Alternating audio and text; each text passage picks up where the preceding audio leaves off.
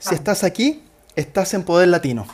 Mi nombre es Cristian y soy la persona atrás del Poder Latino. Si esta es la primera vez que estás escuchando, te cuento que somos una plataforma para amplificar historias como la tuya o la mía. Poder Latino existe en dos formatos y tres medios. Nos puedes escuchar en Spotify, nos puedes leer en Medium o puedes conectar con nosotros en LinkedIn. Siempre nos vas a encontrar como Poder Latino. El día de hoy es un día especial yo que tengo como invitada a una querida amiga que ha hecho una carrera realmente espectacular. Y también porque es la primera de muchas veces donde vamos a estar hablando de ESG desde una mirada particularmente latinoamericana. Hoy nos acompaña Catalina Ricaurte, consultora independiente y docente en cambio climático. Catalina es enviada del Politécnico de Milán donde nos conocimos. Tiene el certificado de ESG Investment del FCA y es multiplicadora del sistema B. Su pregrado fue en negocios y finanzas. Hoy vamos a conversar como siempre de la vida y la importancia particularmente que ESG ha tomado en nuestro día a día. Y si no sabes lo que es ESG, pues quédate porque al final del episodio vas a saber. Sin más, bienvenida a Poder Latino, Catalina, ¿cómo estás? Qué gusto tenerte en el programa. Hola, Cris, ¿cómo estás? Feliz de estar acá, la verdad. Oye, feliz de reconectar contigo, como, como le decía a la gente que nos escucha, eh, con Catalina nos conocemos que ya hace 10 años en el, en el Politécnico de Milán, donde hicimos el MBA. ¿Sí? Serán como pasa el tiempo. Como pasa el tiempo. Increíble. Bueno, Cata, primero que todo, muchas gracias por aceptar la invitación. Yo estoy particularmente muy interesado en conocer cómo ha evolucionado tu carrera, en, en entender un poco más sobre lo que es ESG. Pero como siempre le digo a la gente que viene a Poder Latino, para llegar al presente tenemos que empezar por el pasado. Así que para la gente que no te conoce, ¿por qué no nos cuentas un poco de tu origen? Em, yo sé que eres de Colombia, pero si nos cuentas un poco de las personas que te influyeron, de, tu niñez, de tus años formativos. Feliz de aprender sobre eso. Claro que sí. Bueno, yo, yo nací en, en Bogotá, que es la capital de acá de, de Colombia. Así ah, es. Eh, soy hija única, no tengo hermanos. Como yo. Eh, así que, pues, muchas personas dicen que, que los hijos únicos somos muy consentidos, yo, creo que sí. Eh, pero bueno, pues de, de, pequeña siempre, siempre viví en, en, mi ciudad, en Bogotá. La verdad es que la mayoría de, de mis familiares son de, de, Bogotá, del centro del país. Y, y, y la verdad, mi, mi, entorno pues fue eh, de crecimiento acá, en, en mi ciudad estudié en el colegio acá, la escuela, estudié acá en Bogotá en la universidad eh, y viví con mis padres, eh, mi mamá y mi papá, y, y, rodeada de muchos primos que básicamente pues fueron mis hermanos, en especial una que, que realmente pues es muy especial para mí porque ella también es hija única y, la quiero mucho y somos muy, muy cercanas. Ella también fue una persona que me influyó mucho en mi niñez. Y ese punto quería tocar, porque una de las cosas que nos gusta entender es Poder Latino, qué personas tuvieron influencia cuando crecías, y particularmente, que esta es una conversación que siempre aparece, ¿quiénes te ayudaron a tomar la decisión de qué carrera estudiar cuando llegaste a los 16, 17 años? ¿Cómo fue ese proceso? Pues yo creería que mi, mi mamá fue una gran influencia para mí. Ella es un ejemplo de, de muchísimo trabajo, de muchísima resiliencia ante la adversidad. Ella tal vez yo diría la persona más fuerte que yo conozco en el mundo, eh, muy trabajadora y muy fuerte, eh, no se rinde por nada y, ella como que nada, nada la despeluca, como digo yo, es como de otro material. Eh, mi, pues yo la verdad siempre quise ser abogada y periodista,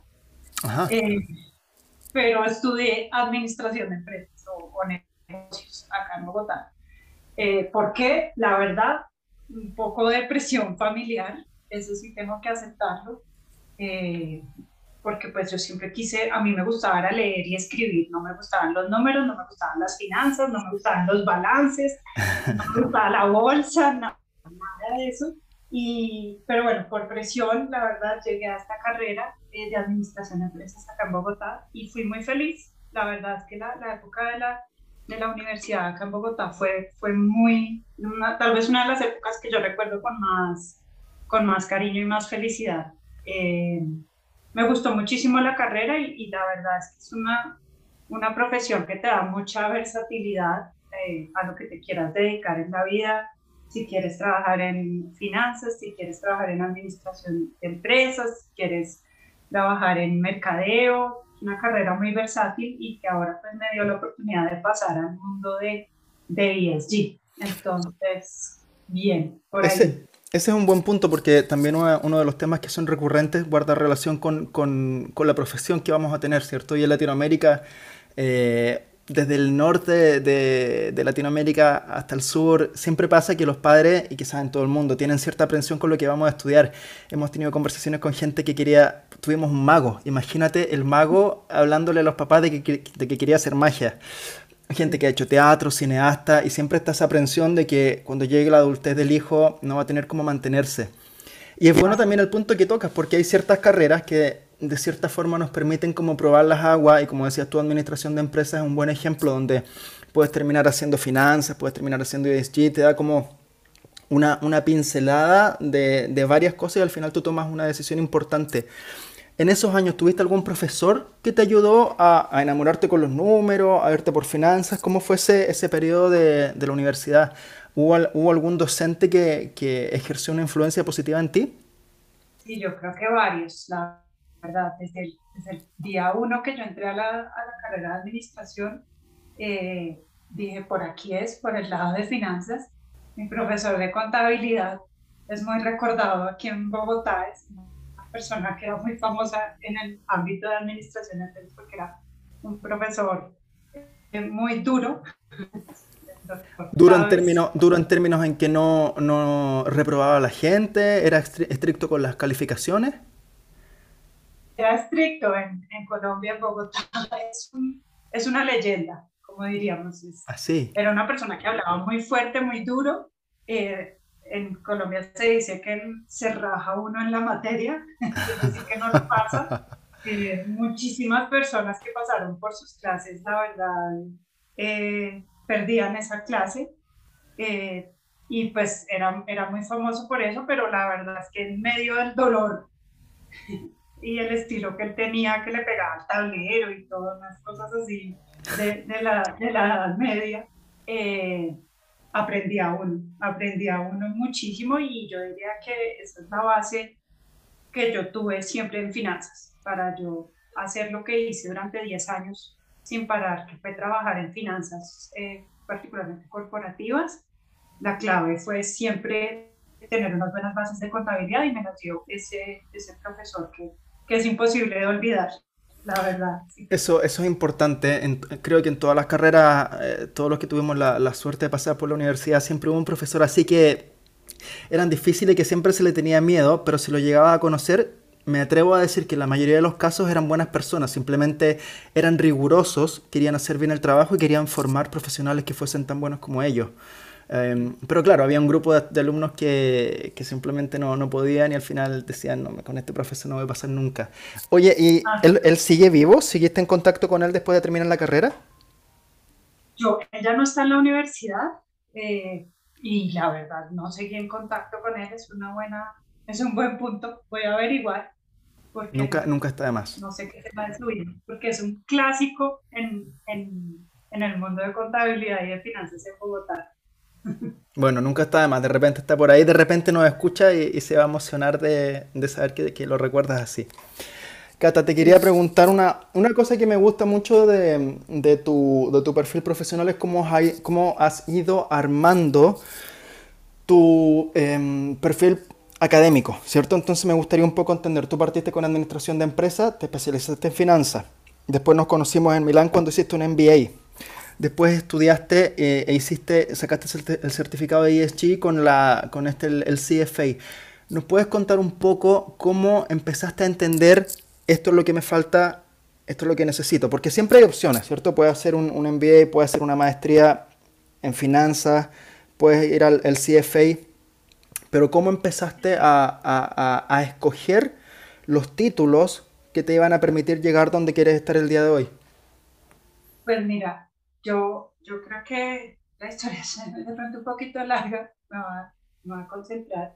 Yo salí de la universidad y entré a trabajar workaholic, absolutamente. ¿Ah, sí? Tú me conociste. Sí, sí, sí. eh, en el mundo financiero acá en Colombia, en Bogotá. Trabajé durante 10 años en empresas, en bancos y en fondos de pensiones y en una compañía de cemento y construcción acá en Colombia y trabajaba muchísimo, trabajaba muchísimo, eh, viajaba bastante, no me estaba bien. Y tuve el clásico burnt out de, libro, si tú no pudiera poner una foto, estaría la mía. A los 10 años de estar trabajando y de tener un ritmo de vida, la verdad, bastante frenético, en el que yo solo pensaba en trabajar, eh, me tengo que decir pues, que afortunadamente me iba bien eh, laboralmente, pero mi balance de vida era muy mal. Claro. Eh, no, no me cuidaba mi salud y mi salud colapsó en el 2018, la verdad. Colapsó y yo salí de un día del trabajo, me fui para el médico y terminé en seis meses de recuperación con un tema eh, de salud muy complejo cardiovascular y, y después pues tuve una, una isquemia y pues básicamente después de ese choque en el que la vida se te parte un poco en dos, claro. yo dije, es momento de cambiar, es momento de, de, de repensar las cosas y, y, renuncié, renuncié al trabajo. Trabajaba en ese momento en un banco en, en Colombia, uno de los bancos más grandes acá, y renuncié renuncié y les dije, no, yo no, no, voy a volver. No tenía la menor idea de qué iba a hacer, la verdad, ni idea, porque yo nunca en mi vida había emprendido. y siempre fui empleada y siempre, y en mi familia todos, todos fueron empleados. Yo no conocía un modelo diferente a ser empleada y trabajar en un horario, en una empresa. Y salí y pues este proceso de, de reinvención personal y profesional hice varios procesos con coach. Eh, eh, perdón que te interrumpa, pero, pero ¿qué, qué, sentiste en ese momento? Porque, bueno, tú eres una, una, una, mujer muy joven, pero ¿qué sentiste en ese momento cuando, cuando por un lado dijiste, ok, tengo que priorizar mi salud por sobre, por sobre el trabajo? ¿Y qué hago? O sea, ¿te, te, te asustó la opción de emprender o la opción de ser independiente? Eh, ¿cómo, ¿cómo, fue tu entorno? Me imagino que recibiste el apoyo de la familia, pero ¿qué, qué sentías en ese momento? ¿Tenías alguna idea? Porque podía haber puesto un, una un restaurante, ponte tú, cualquier cosa. ¿Cómo fue ese, ese periodo de decir, ok, hasta aquí llego, no voy, a, no voy a poner mi salud por sobre mi trabajo, ¿qué hago? Sí, fue un proceso súper difícil, la verdad, de, de muchas eh, horas de pensar, de no dormir, de de lágrimas, de drama. Eh, mi familia pues me, me, apoyó, particularmente mi esposo me apoyó en la parte pues, económica. Y, y sí se le mueve a uno todo el piso, se le mueve el mundo, porque uno sabe, uno tiene un libreto de empleado de empresa corporativa con los tacones, la bata, tienes un libreto y sabes de alguna manera qué tienes que hacer eh, o cómo debes comportarte. Y entonces pasé a un mundo en el que era 9 de la mañana y ahora qué hago.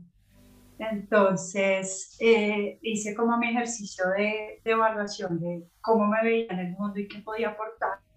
Y ahí fue que llegué ahí en sí. Dije, pues yo puedo aportar desde el mundo de inversiones con eh, aspectos sociales, ambientales y, y, de, y, de, gobierno corporativo y contribuir a que, a que pues, después de mi paso, por lo menos tratar de que quede este, siendo un mundo mejor.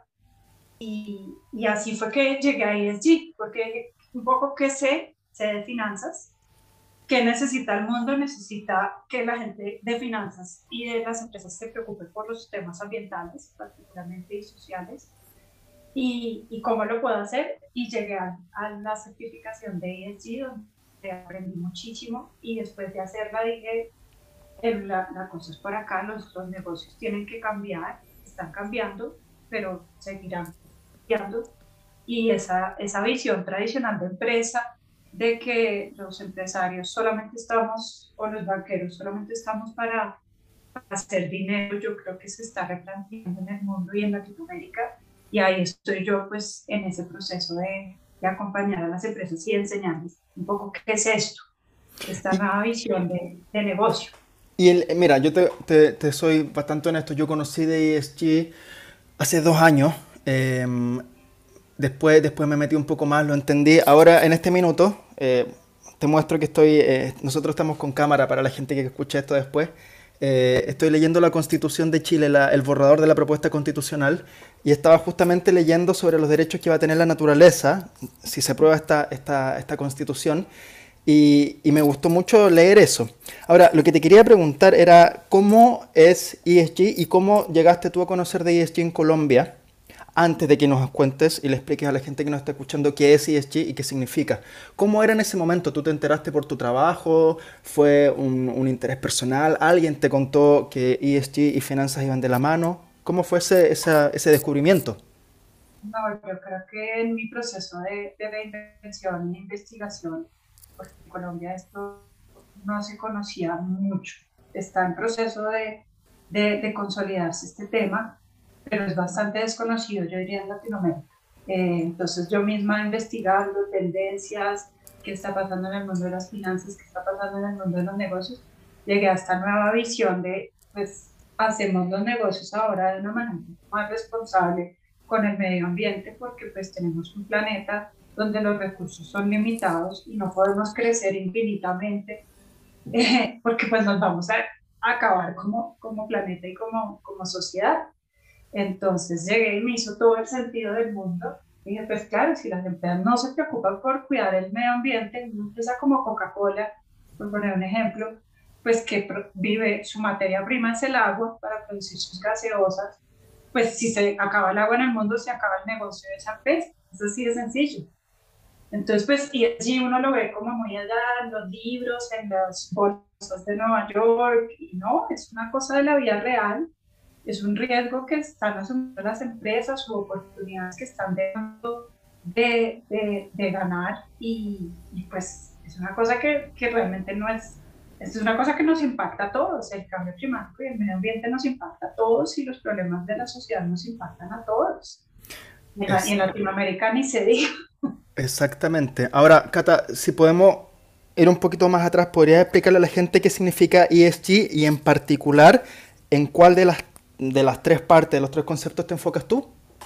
Sí, ESG es un acrónimo. ESG es un acrónimo que, que significa Environmental, Social and Governance. Y es esa nueva manera de hacer negocios e inversiones en la que el inversionista o la persona que está gestionando ese negocio piensa no solo en obtener un, un, rendimiento financiero de su inversión, que es lo que hemos aprendido en la universidad y conocido siempre, sino que se interesa también por, listo, con este negocio, yo qué impactos estoy generando sobre la sociedad, sobre, la, sobre el medio ambiente, qué recursos estoy consumiendo, cómo puedo hacer para compensar esos recursos naturales que estoy consumiendo, cómo puedo hacer para compensar esos impactos sobre la población, sobre la, la, contaminación.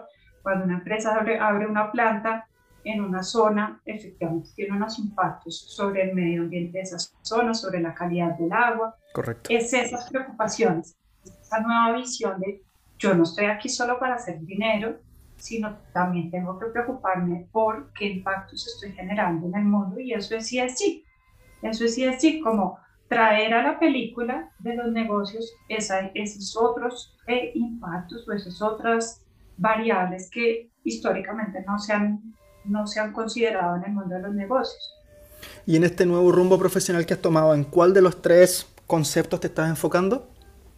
En la parte ambiental, en la parte de la E, porque este es un acrónimo muy grande, muy, muy, muy amplio, donde se cubren muchas cosas y, la verdad es que uno, pues ninguna empresa puede ser excelente en todo y un profesional, creo yo, en mi opinión, no puede ser experto en todo.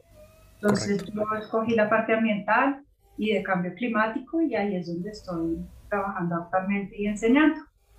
Ahora, eso quisiera tocar. Eh, mira, acá en Europa el ESG yo lo escucho, lo veo, eh, lo percibo.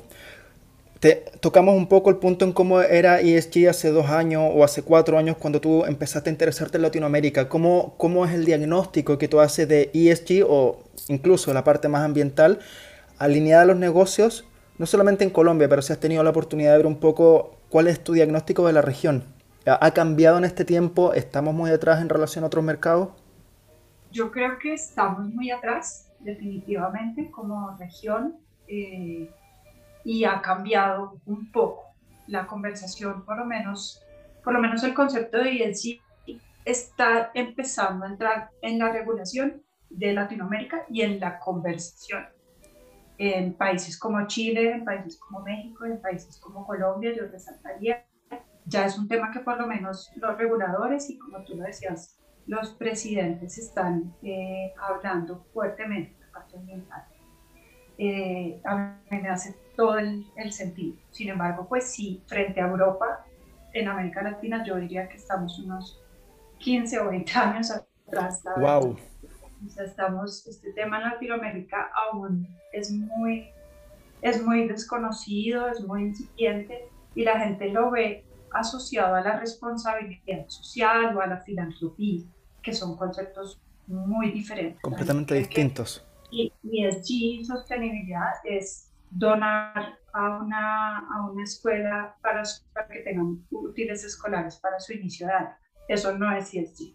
ESG es un tema de negocio, de cómo yo como empresa eh, me preocupo por cómo voy a ser sostenible en el largo plazo, por poner el ejemplo de Coca-Cola. Si Coca-Cola no se preocupa por la sostenibilidad del, agua, pues básicamente no va a tener cómo operar en 20, 30 años. Y eso ya ocurre en algunos países. Eh, y aquí me salgo un poco del libreto, esto es pura curiosidad. Eh, ¿De dónde están saliendo los profesionales, así como tú, que se están haciendo cargo de ESG en las empresas en Latinoamérica? Em, ¿Hay algún tipo de, em, educación formal? ¿Es una cosa que las empresas están tratando de invertir en, sus, su, en, su, personas? Eh, ¿Cómo lo ves tú? ¿Es solamente interés personal de cada profesional de, de empezar a entrar en ESG? Asimismo, ¿han empezado a aparecer más puestos de trabajo que buscan a gente que se especialice en ESG? Mucho. Muchos, muchas empresas hoy buscando eh, en, Latinoamérica y en Europa, pues ni se diga profesionales en ESG y yo creo que eso es lo que ha jalonado a que las, los profesionales empiecen a interesarse por el tema. Que cuando uno trabaja en finanzas, definitivamente el paso a ESG hace mucho sentido. Eh, entonces, en, en, Latinoamérica yo no conozco una formación, una carrera, una, una, una, cosa formal, pues de que tú vayas a la, una universidad y aprendas de esto. Claro. Aún eh, está como en el nivel de certificaciones y de temas internacionales, la verdad, en inglés.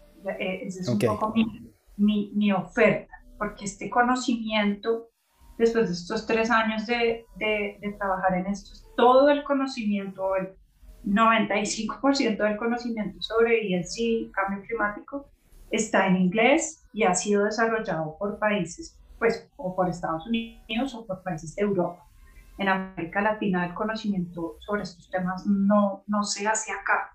Y acá hay unas necesidades, eh, tú eres latinoamericano, hay unas necesidades muy puntuales y unas condiciones muy puntuales en América Latina que, que, que hacen que, que, debamos despertarnos. y acá, Aquí quiero hacer un puente con tu, con tu vida actual. Por un lado, te quería preguntar cómo es tu día a día en términos de, de, que, de que, estás haciendo consultoría y te toca eh, vender tus servicios, qué sé yo, que es por lo general algo que pone eh, quizás incómodo. Son personas, son, son conversaciones que he tenido con otro invitado, donde pasar de un, de un trabajo de empleado a ser un emprendedor eh, te pone en situaciones que son diferentes a las que tenías antes. ¿Cómo sí. es tu día a día en ese aspecto? ¿Y ¿Qué rol estás teniendo tú desde la docencia para uh, aportar a ESG, para aportar a la conversación? Si nos puedes contar un poco de eso también sería interesante. Sí, yo, yo me dedico básicamente a, a ir a dar clases dos días a la semana y el resto del tiempo estoy eh, hablando con gente. Eh, me ha tocado aprender el chip del networking y eso ha sido de los grandes retos en el mundo corporativo de alguna manera vive un poco más cómodo si tú eres independiente o emprendedor. Si tú no sales a buscar los negocios, los negocios no van a llegar a golpear. Exactamente. Entonces, eso es un cambio de chip muy grande y me dedico a estar en todos los eventos virtuales o presenciales que puedo, conectarme con gente por LinkedIn, eh, publicar contenido de valor para establecer una relación con mis clientes, y academia. Y hago el resto del tiempo presentaciones de PowerPoint para, para salir a vender este tema y, y dar mis clases. Perfecto. ¿Y cómo, ¿Y cómo es el interés cuando tú eh, hablas de ESG? Me interesa un poco también entenderlo con, con los alumnos. ¿Están abiertos, están perceptivos? ¿Siente que es una... Es una eh, te lo pregunto porque salió un estudio sobre las cosas que, que, le quitan el sueño a los jóvenes en Chile que leí. Uno de los temas era el cambio ambiental, el otro era la seguridad, delincuencia, etc. Pero salió lo del tema ambiental. ¿Cómo lo percibes tú con los alumnos que tienes y qué ramo estás haciendo en, este momento? Sí, yo creo que definitivamente las nuevas generaciones sí vienen con una sensibilidad por el tema ambiental. Ellos, eh, nuestros padres, no, no se preocupaban por esto. Nosotros, de alguna manera, algunos de mi generación nos estamos preocupando por esto, pero los jóvenes sí ya vienen un poco con ese chip. Eh, entonces, eso ha sido interesante. La clave del éxito, creo yo, es pasar la conversación de ESG es filantropía a ESG es un tema de negocio. Claro. Aquí estamos hablando de negocios, entonces las personas que se dedican a, a los negocios, a la administración de empresas, al management, deben conocer. Eh, y ahí cuando uno, cuando uno eh, cambia la conversación para hablarle con los financieros tradicionales, que de alguna manera su principal preocupación es el, el, el dinero, la rentabilidad, y uno les pone la, sobre la ecuación es que ESG es rentabilidad, ahí cambia la, la discusión, porque el, financiero que, que, está preocupado por generar utilidades al final del año y del periodo, pues cuando ves que ESG sí me puede impactar mis utilidades, ahí es que se abre al tema y dice, ah, no, esto como que sí es importante.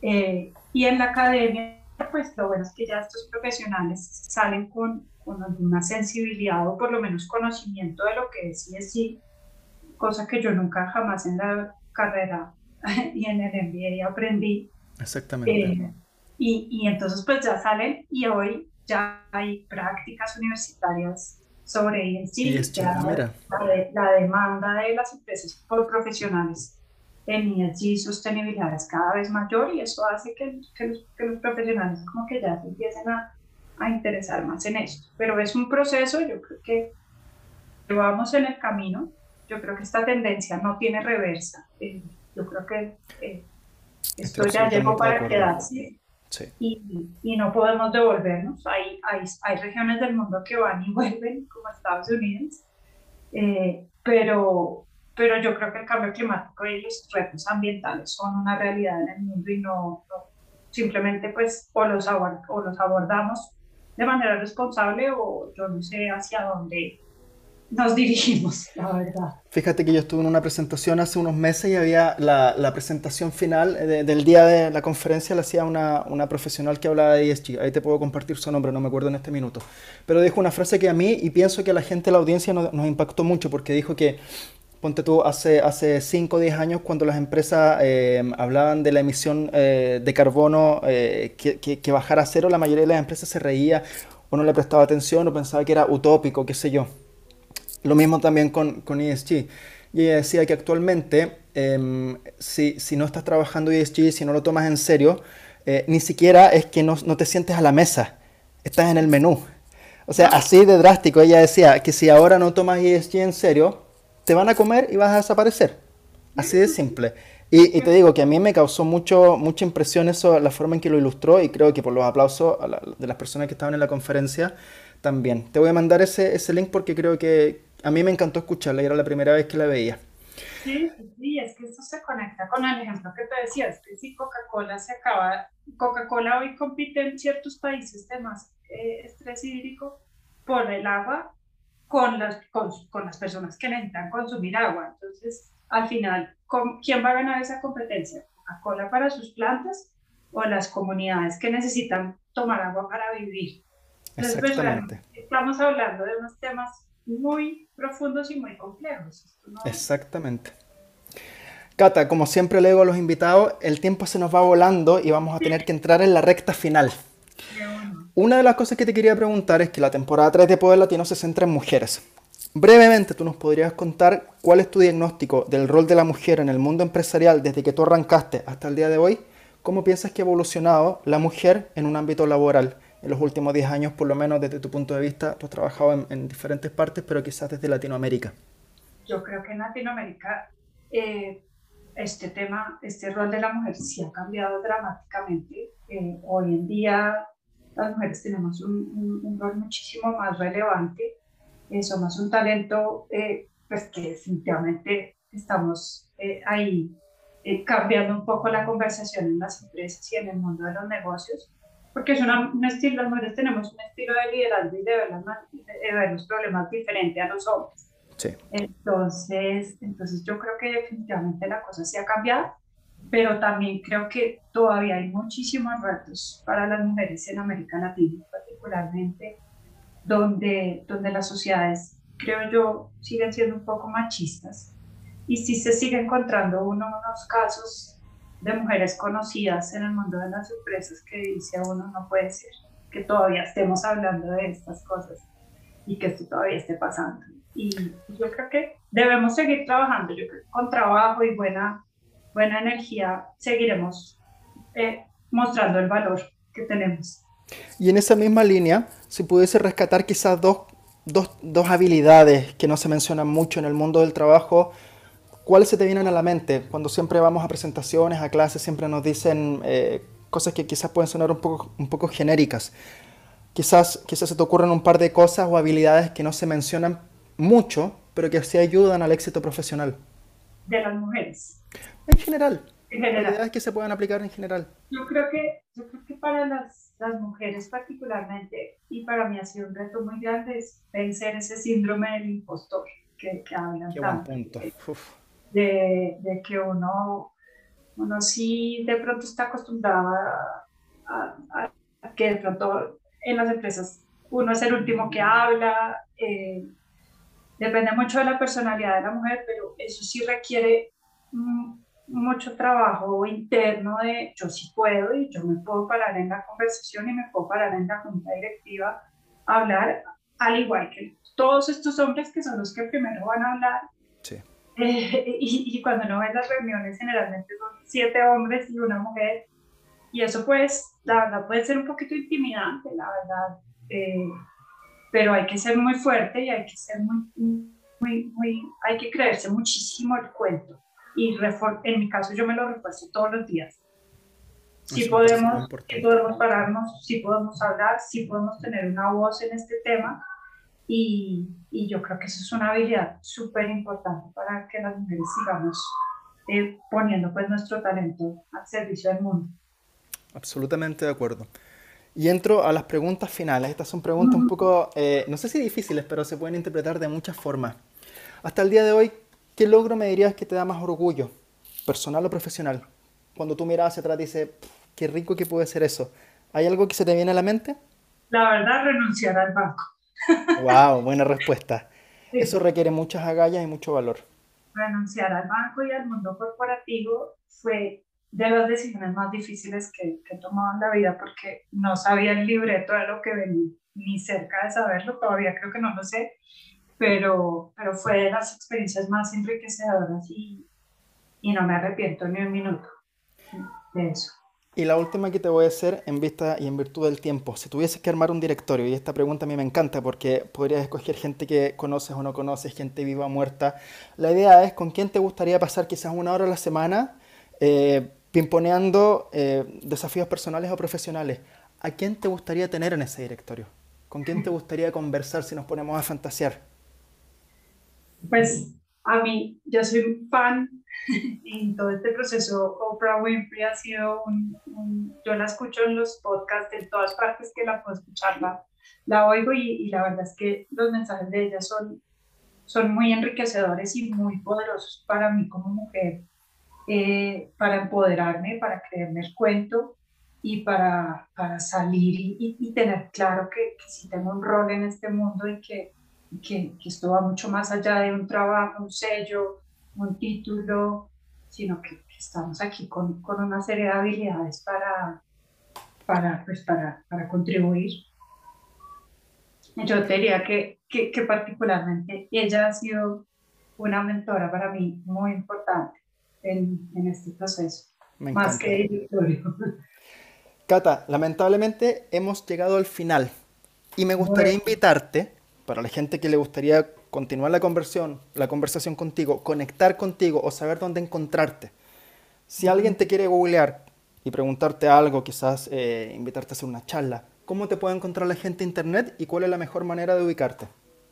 En, en LinkedIn. LinkedIn, yo, yo manejo esa red eh, muchísimo y ahí tengo mi perfil y la verdad es que la mayoría de contactos que, que hago hoy en día es por ahí y el contenido que publico sobre cambio climático y ESG está particularmente en esa red. Perfecto. Entonces vamos a publicar tu LinkedIn para que la gente que te quiera contactar y pueda prolongar la conversación contigo lo pueda hacer. Súper, perfecto. Hemos llegado al final del viaje. Te quiero agradecer. El tiempo se nos fue volando. La verdad, yo siento que empezamos la conversación hace un minuto, pero van casi 35 minutos de conversación. Imagínate cómo se nos fue el tiempo. Te quiero dar las gracias, Cata, nuevamente. Eh, en el texto vamos a dejar tu dato de contacto, si te gustaría agregar algo más. No sé si quieres ah. agregar algo más tú como última acotación. Pues invitar a la gente a que vea estos temas de ESG, sostenibilidad, como, como no, no filantropía. Esto no es, eh, seamos, abracemos los árboles y seamos felices. No, esto es, esto es, es subsistencia de, de, nosotros y, y sostenibilidad de nosotros en este planeta. Entonces, invitarlos a que se preocupen por estos temas y los vean dentro de sus negocios y empresas porque son realmente muy importantes. Ya escucharon, ya saben, si tienen negocios, están empezando a montar su negocio, si tienen una empresa, contacten a Cata y ahí van a poder entender mucho mejor y absorber lo que significa el ESG para el impacto y no solamente para que sigamos viviendo. Cata, nuevamente, muchas gracias, un beso, un abrazo y al resto de las personas que nos están escuchando, nos vemos en la próxima conversación de Poder Latino. Mi nombre es Cristian y les doy las gracias a todos. Nos vemos pronto. Chao, chao. Chao, chao.